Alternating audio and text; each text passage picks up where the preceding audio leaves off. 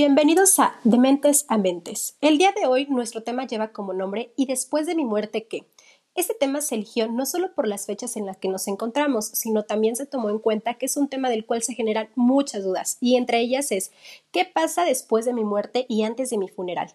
Este intervalo en el que el cuerpo no está presente y para resolver nuestras dudas nos encontramos con nuestro experto y gran amigo Kevin Enrique Vázquez Herón, licenciado en Criminología y Criminalística, maestrante en Criminalística, en donde trabaja actualmente en la empresa Adonai Servicios e Insumos Funerarios como técnico necropsista y embalsamador. Bienvenido, Kevin. ¿Cómo te sientes al estar el día de hoy con nosotros? Bien, hola, ¿qué tal? Marilyn, muy, muy a gusto. Gracias por la invitación.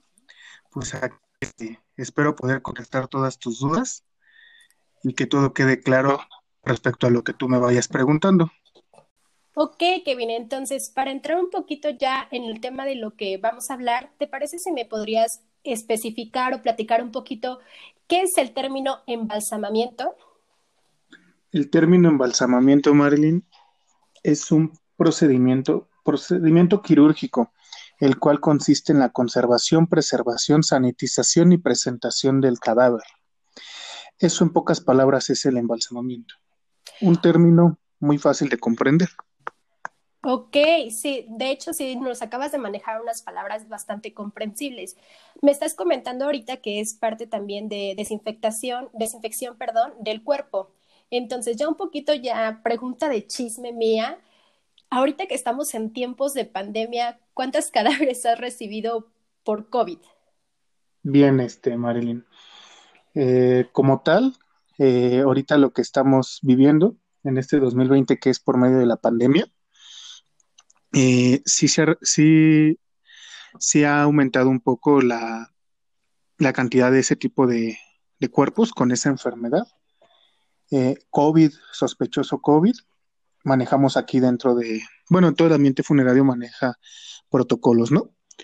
Pero para ser más, concretos, ahorita dentro de la pandemia no estamos, no se está llevando a cabo el embalsamamiento en ese tipo de cuerpos, pero sí ha aumentado bastante esa, esa tasa de esos con esa enfermedad. Ok, entonces quiero pensar que no se lleva como el mismo procedimiento con los otros cadáveres, también por el cuidado que tienen que tener hacia su personal, que son ustedes.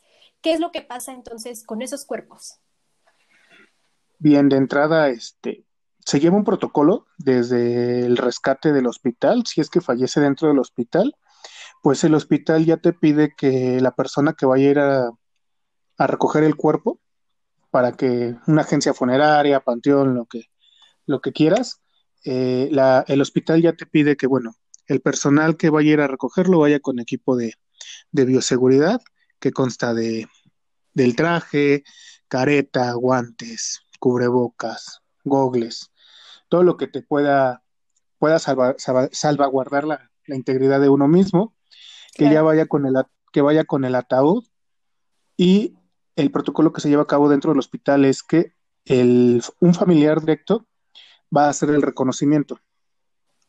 La funeraria o panteón o lo que sea eh, lleva el ataúd, desde ese momento se coloca el cuerpo dentro del ataúd y se emplaya se emplaya el, ataúd completamente y ya va a depender de la familia si quiere directo cremar o directo inhumarse el cuerpo.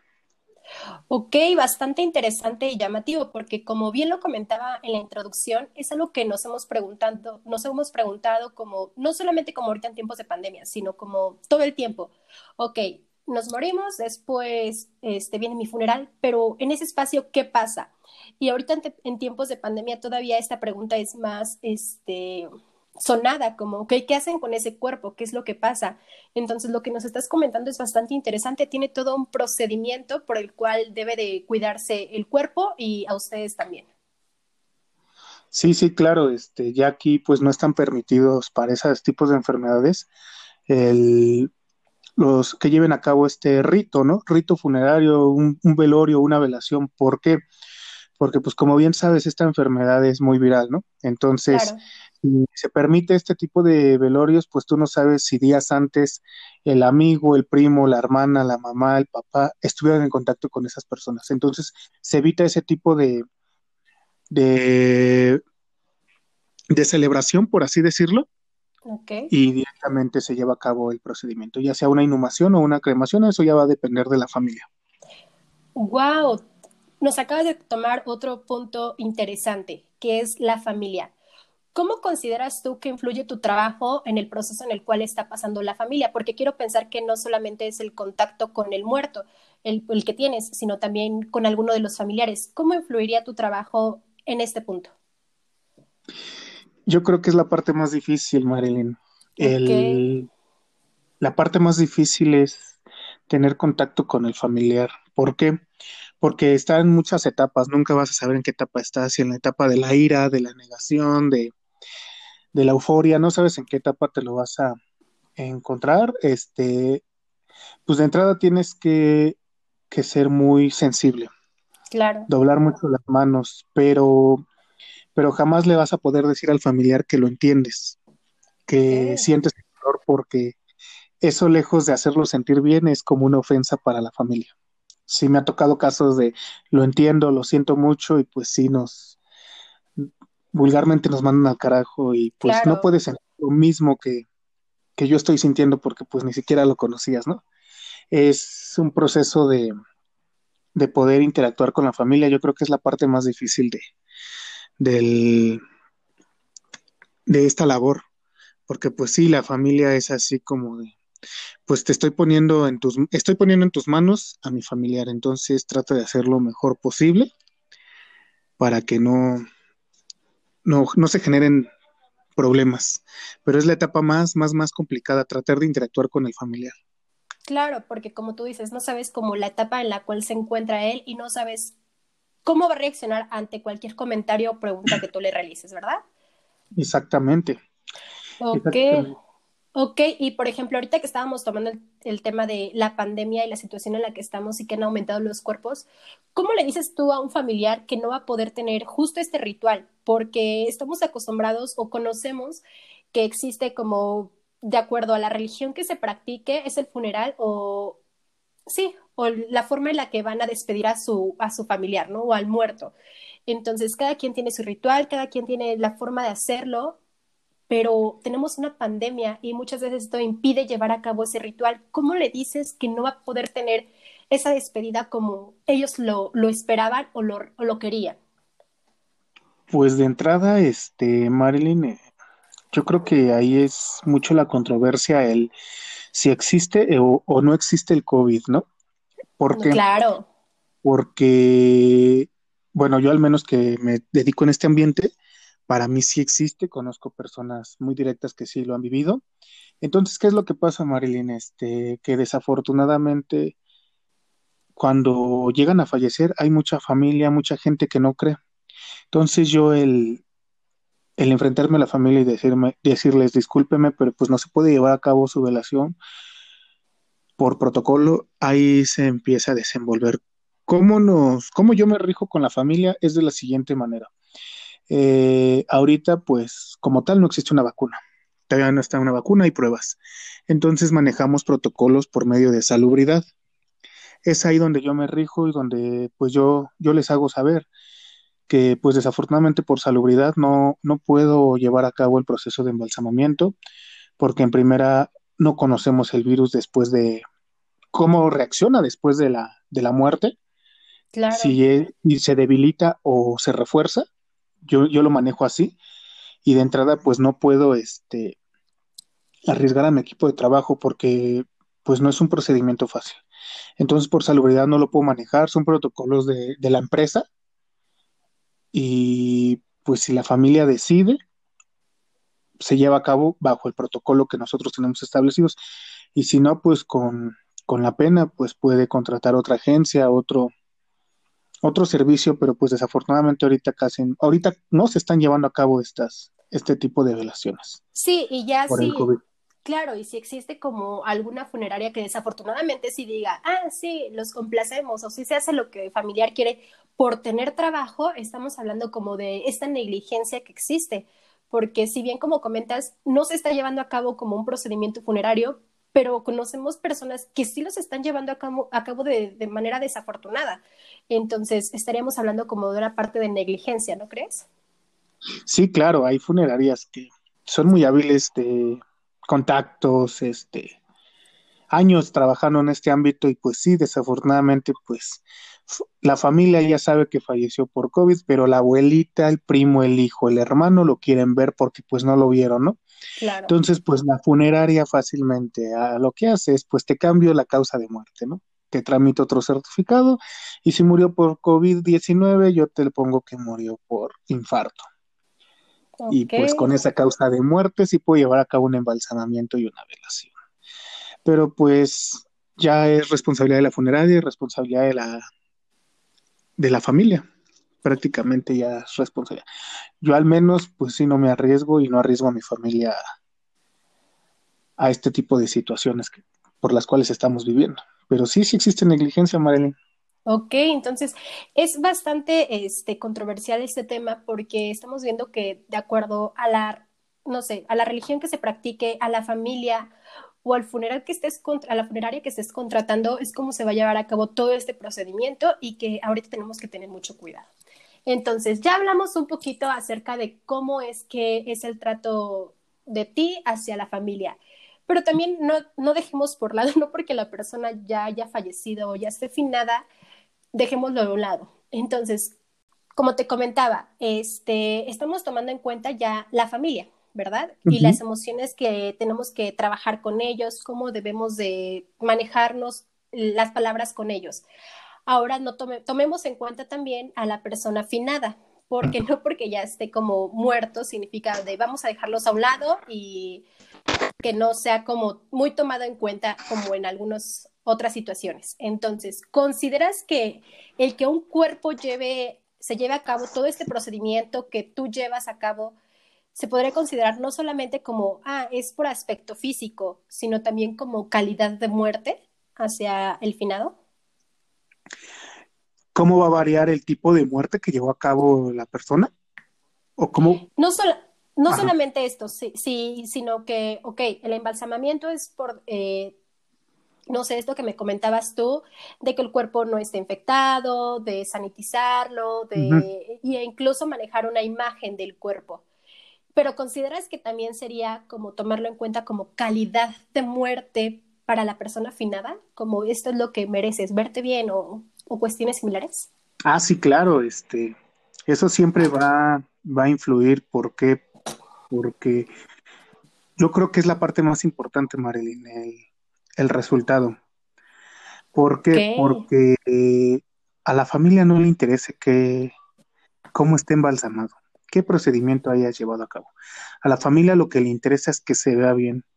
Entonces lo que yo tengo que transmitir en cada finado que se me presenta es descanso, es paz y es tranquilidad. Eso es lo que yo tengo que transmitir. Sí se le tiene que dar un aspecto tranquilo de que no parezca como que sufrió, por así decirlo, ¿no? Que ya evita que esa persona ya está descansando. Ok, y justo con esto que me acaba de dar como respuesta me lleva a otra pregunta. ¿Qué pasa con los cuerpos? Me acabas de decir que no se vea que prácticamente que no ha sufrido, ¿verdad? O que no sufrió en vida. ¿Y qué pasa con estos cuerpos que en accidentes en donde el cuerpo no queda como completamente como era? Sino rostro destrozado, este, no sé, que incluso llegan a haber situaciones catastróficas en donde pierden un miembro del cuerpo. ¿Qué pasa con estos cuerpos? ¿Cómo es tu trabajo en este tipo de personas? Bien, Marlene, el embalsamamiento no es únicamente, como te explico, este, pues agarras, embalsamas, vistes y cada cuerpo que se te presenta es completamente distinto, cada cuerpo es un reto, ¿no? Y pues tú estás a ciegas, ¿no? De lo que te va a llegar. Afortunadamente contamos con cursos de actualización que son reconstrucciones faciales, o sea, cualquier tipo de, de, cursos para los cuales tú te puedas enfrentar. Eh, se escucha feo, pero pues también nosotros estamos a las posibilidades del cliente, ¿no? Claro. ¿A qué me refiero? Porque pues no es lo mismo un embalsamamiento, una reconstrucción, ¿no? Hay gente que sí está que si está, o sea, si esa persona sí acepta pagar lo que sea por ver a su familiar como es y se lleva a cabo el procedimiento. pero, por ejemplo, no es lo mismo un costo de un embalsamamiento un costo de una reconstrucción, ¿no? Porque ya varía, lleva más tiempo, más, es más laborioso, es más complicado, depende de la complejidad del asunto, es lo que, lo que nos vamos a tardar. Entonces, sí se puede, sí se puede llevar a cabo una reconstrucción. Eh, siempre, aunque nosotros podamos y estemos 100% seguros de que sí lo podemos llevar a cabo, siempre le decimos, voy a hacer lo mejor posible. Nunca les voy a garantizar que quede bien la, eh, su familiar o, o, que quede como ellos desean, porque si yo me comprometo, es doble chamba para mí, ¿sí me entiendes? Sí, claro, claro. Porque ellos ya están predispuestos, ¿no? Ah, pues él me aseguró, así va a quedar. Entonces yo siempre digo, voy a hacer lo mejor posible, pero sí se puede, de materiales, materiales especiales, una reconstrucción, este, cualquier tipo de cosa que, que el cliente quiere que se lleve a cabo, sí se puede llevar a cabo este, todo ese tipo de, de, de procedimientos teniendo resultados satisfactorios, Marilyn. Ok, y entonces entras también como en otro punto, no solamente como el que habíamos comentado hace un momento, de, ah, este, voy a hacer como que su familiar quede, quede en buenas manos, sino esto que hablábamos hace un momento, el compromiso que tienes con la, con la familia y el que bien tú le hagas comentarios como, ah, su familiar va a quedar como si nada le hubiera pasado, es otro compromiso en el que si no queda como la persona esperaba o la expectativa que tú le diste por el comentario que hiciste, existe otro conflicto, ¿no? En el que tienes que evitar como tú, como cometer. Sí, sí, sí. Sí, yo no me puedo comprometer porque sí, luego la familia es así como de, piensan que a veces uno es como que un mago, ¿no? Para realizar ese tipo de, de procedimientos, pero pues yo creo que el, el explicar tanto esa situación, entonces más o menos les explicamos en qué consiste el procedimiento y los, y los resultados que pueda llegar a, obtener el, el, familiar, por eso como tal no nos comprometemos al 100%. Aunque nosotros estemos seguros de que sí se puede llevar a cabo, tienen algunos, ellos una idea de no, pues a lo mejor sí queda así o a lo mejor no queda así. Ya cuando presentamos el trabajo ya va a depender de, de cómo es que reacciona el cliente. Ok, y hace un momento me habías comentado que la parte más difícil de tu trabajo es como justo este contacto que tienes con la familia. Ahora, tomando en cuenta los casos por los que has trabajado y en los que te has desenvuelto, ¿cuál ha sido el caso más difícil que tú has tratado? El caso más difícil que yo he tratado. Mm, pues han sido varios, este, varios casos.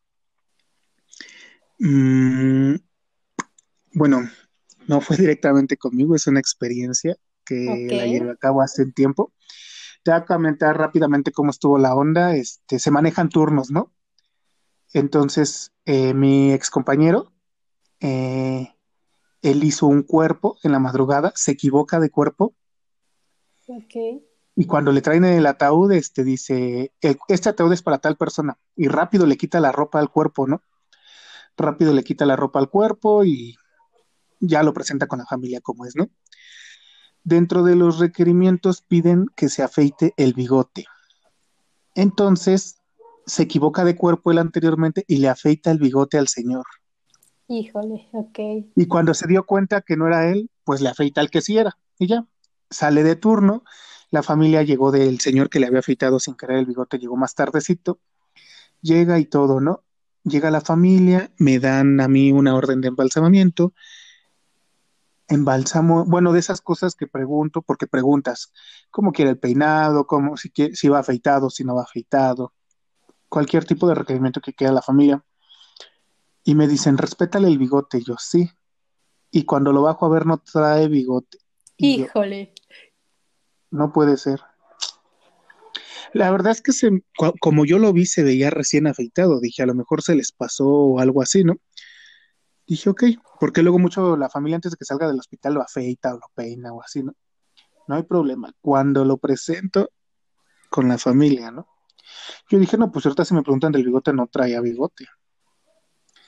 Y ya, este, cuando lo presento a la familia, luego, luego, ¿por qué le quitaste el bigote? Y yo, no, es que no traía bigote. ¿Por qué le quitaste el bigote? No traía bigote. Y sale una de sus hijas muy enojada. sabía que iban a salir, ya sabes, ¿no? Con sus leperadas la muchacha. Sabía que iban a salir con sus no sé qué.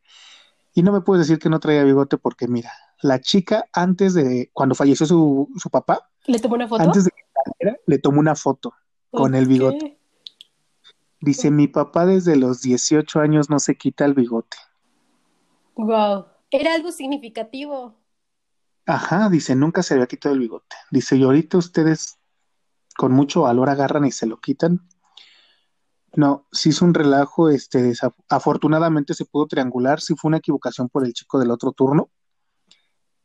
Y no, este es un relajo. Un relajo donde a mí me querían golpear. Eh, se hizo un caos total y la familia estaba completamente decepcionada. O sea, por más que se les daba soluciones, no, no se tuvo que llevar a cabo una reconstrucción de bigote. Una reconstrucción de bigote fue lo que se le ofreció y con eso quedó feliz la familia. Y obviamente eso sin que se cobrara extra, ¿verdad? No, no, no, claro que no, porque ya es error de nosotros. Sí, se lo hubieran descontado al otro chico. sí, o sea, fue un completamente, fue un caos horrible. Lo del bigote se hizo completamente un, una batalla, como no tienes idea. Todos los hijos gritando, golpeando. No, no, no, horrible. Sí, me imagino, porque es algo significativo, no solamente es como, ah, es un bigote, sino desde los 18 años, probablemente era parte de la personalidad del señor, era parte de su imagen, que lo conocían por eso, o sea, era algo significativo realmente, que sí necesitaba como estar presente en esa persona, ¿verdad? Sí, sí, claro, este es algo muy, muy...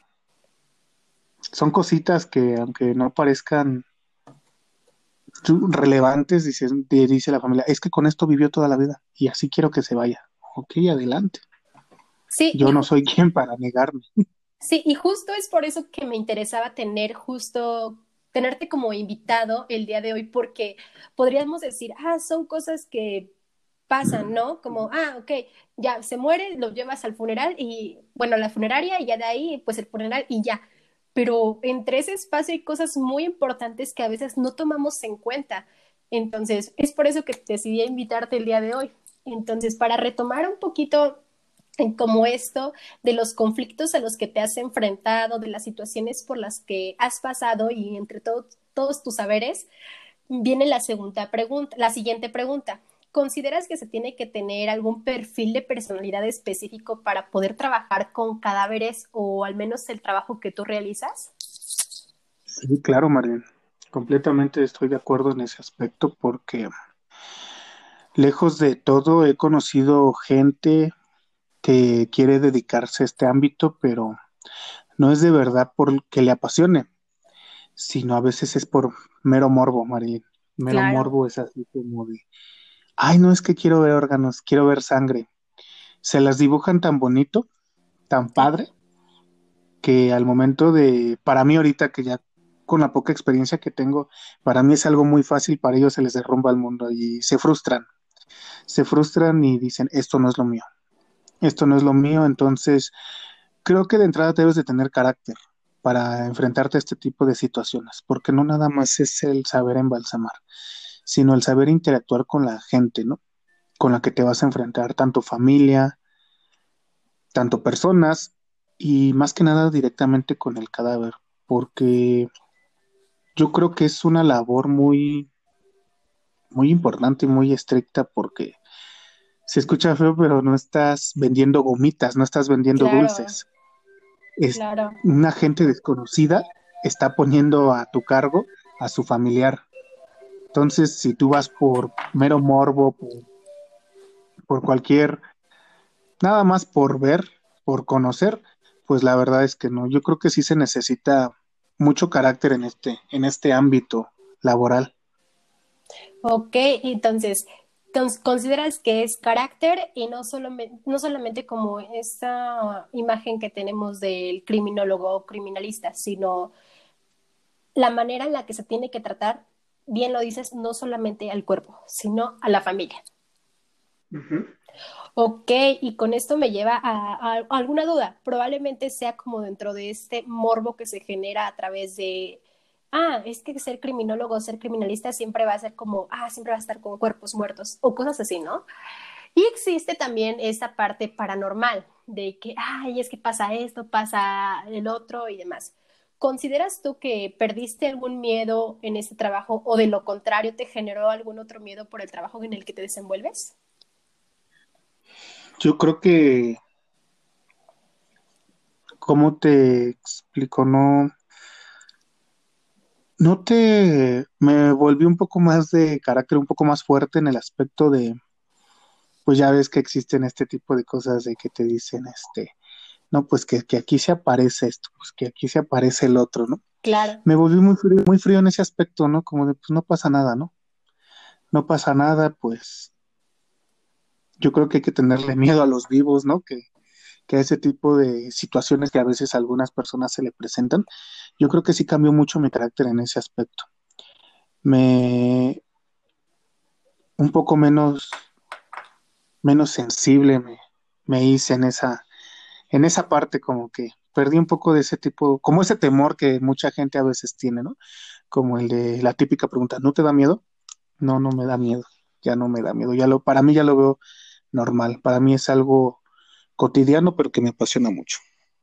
Ok, me comentas, ya no me da miedo. O sea, en algún momento se te llegó a dar miedo. Probablemente la primera vez que estuviste solo dentro de, de tu trabajo o no sé, pero sí te llegó a dar miedo en algún momento. Ah, sí, claro. Claro, este. Sí, sí te llega a dar un, un miedo, pero a veces yo creo que no miedo de, de alguna presencia, sino miedo de se te llega a presentar una dificultad, algo, ¿no? Ah, Dentro del cuerpo, o sea, pero como tal miedo, miedo de que me vayan a espantar, no.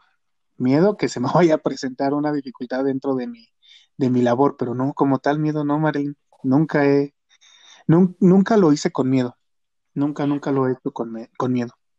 Ok, me parece un gran trabajo eh, el que realizas. Entonces, en relación con el trabajo que tú realizas, ya me comentaste que tienes relación no solo con el cuerpo, sino también con la familia. ¿Qué relación tienes con alguna otra profesión?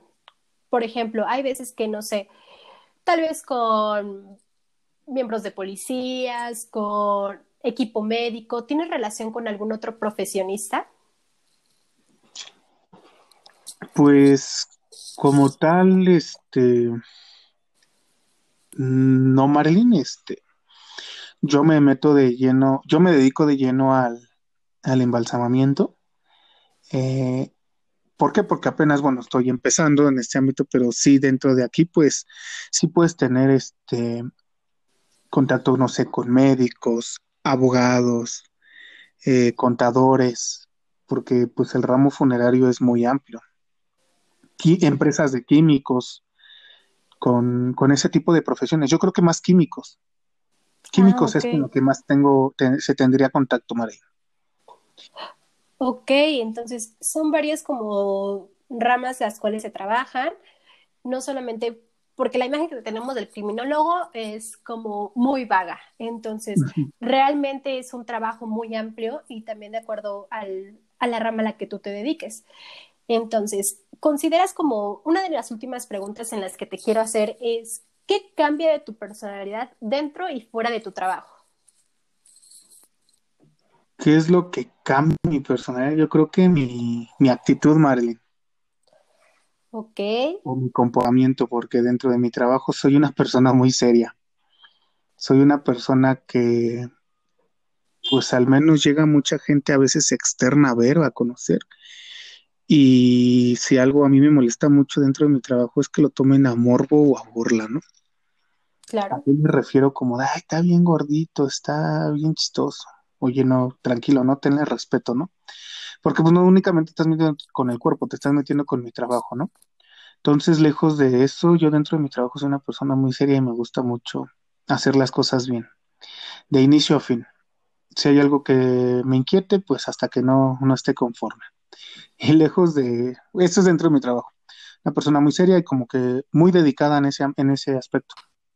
Me gusta hacer, soy muy minucioso, me gusta hacer las cosas muy bien, pero lejos de mi trabajo, fuera de mi trabajo, soy completamente distinto, ¿no? Ok, acaba de tocar este un punto muy importante y me llama muchísimo la atención porque, por ejemplo, hemos visto que se habla mucho de este tema en cuestión de medicina, enfermería, del trato con, con el paciente, ¿no? De esta integridad que a veces falta con el paciente. Y déjame felicitarte porque acabas de hacer un comentario de este aspecto físico que se juzga como dentro de tu área laboral, como, ah, está gordito, está chistoso, ah, está, está muy flaquito, está muy chaparrito, y tú respetas la integridad de este paciente, o de, perdón, de esta persona, porque tenemos ámbito médico que a pesar de que todavía están vivos, consideramos así, hay falta de integridad. Y la, que tú la que tú manejas ya con una persona finada es como respétalo, no importa el aspecto físico que tengas, respeta mi trabajo y respeta el cadáver que está presente. Entonces, me habla mucho del respeto a la integridad que tú tienes con, con estos cadáveres y, te felicito porque entiendo que no es como, ah, no estoy tratando cualquier cosa, sigue siendo una persona. Claro, claro, este, porque pues lejos de todo, este, para mí es una responsabilidad, una responsabilidad, este, muy grande que, por la cual pues yo me enfrento al final del día porque pues si algo sale mal contra mí este recae todo e incluso pues pueden quitarme hasta mi, mi permiso, mi título como embalsamador, entonces no es algo como que para jugar, ¿no? O para estar echando la broma, ¿no? Yo sí, sí eso lo llevo a cabo con mucha, mucha seriedad porque pues te digo, me gusta lo que, lo que hago y a lo que me dedico mucho. Ok, es parte del profesionalismo que llevas a cabo, Kevin. Y bueno, para finalizar, me gustaría hacerte una última pregunta y me gustaría que me la contestaras como lo primero que te llegue a la mente, de acuerdo a tus experiencias y de acuerdo a tus saberes que tienes. ¿Cómo, podrás, cómo podrías describir tu trabajo? ¿Cómo podría describir mi trabajo? Para mí, como una de las, bueno, esta profesión no es muy reconocida, María, muy reconocida, pero para mí es una de las mejores. ¿Por qué? Porque yo creo que yo soy el último vínculo con, con esa persona afinada. Yo soy esa persona que le voy a transmitir paz a la familia. Eso es lo que a mí me genera tranquilidad y lo que me genera algo muy, muy padre. Wow, entonces es algo muy interesante y quiero felicitarte por todo el trabajo que tú realizas, porque como bien lo dices, no es muy reconocido y es el último contacto de la persona con otra persona. Entonces, déjame felicitarte y agradecerte que hayas estado con nosotros el día de hoy, resolviéndonos dudas, generándonos otras, pero resolviéndolas también. Y que no nos, no nos quedemos con la imagen del criminólogo que solamente mete el cuerpo al ataúd o que solamente investiga. Entonces nos quitaste esa imagen y quiero agradecerte por todo lo que nos contestaste y que hayas aceptado la invitación el día de hoy, Kevin. Muchas gracias. No, muchas gracias a ti, Marlene. Que pases bonita tarde. Muchísimas gracias por la invitación. Muchas gracias. Y bueno, nosotros nos despedimos y recuerden seguirnos en nuestras redes sociales como Facebook e Instagram, en donde nos encuentran como Asociación Psicológica Integral para que nos compartan sus dudas y opiniones. No se pierdan el próximo episodio que como ya se los mencioné, se va a tratar sobre asesinos seriales y sus personalidades. No se lo pierdan. Muchas gracias.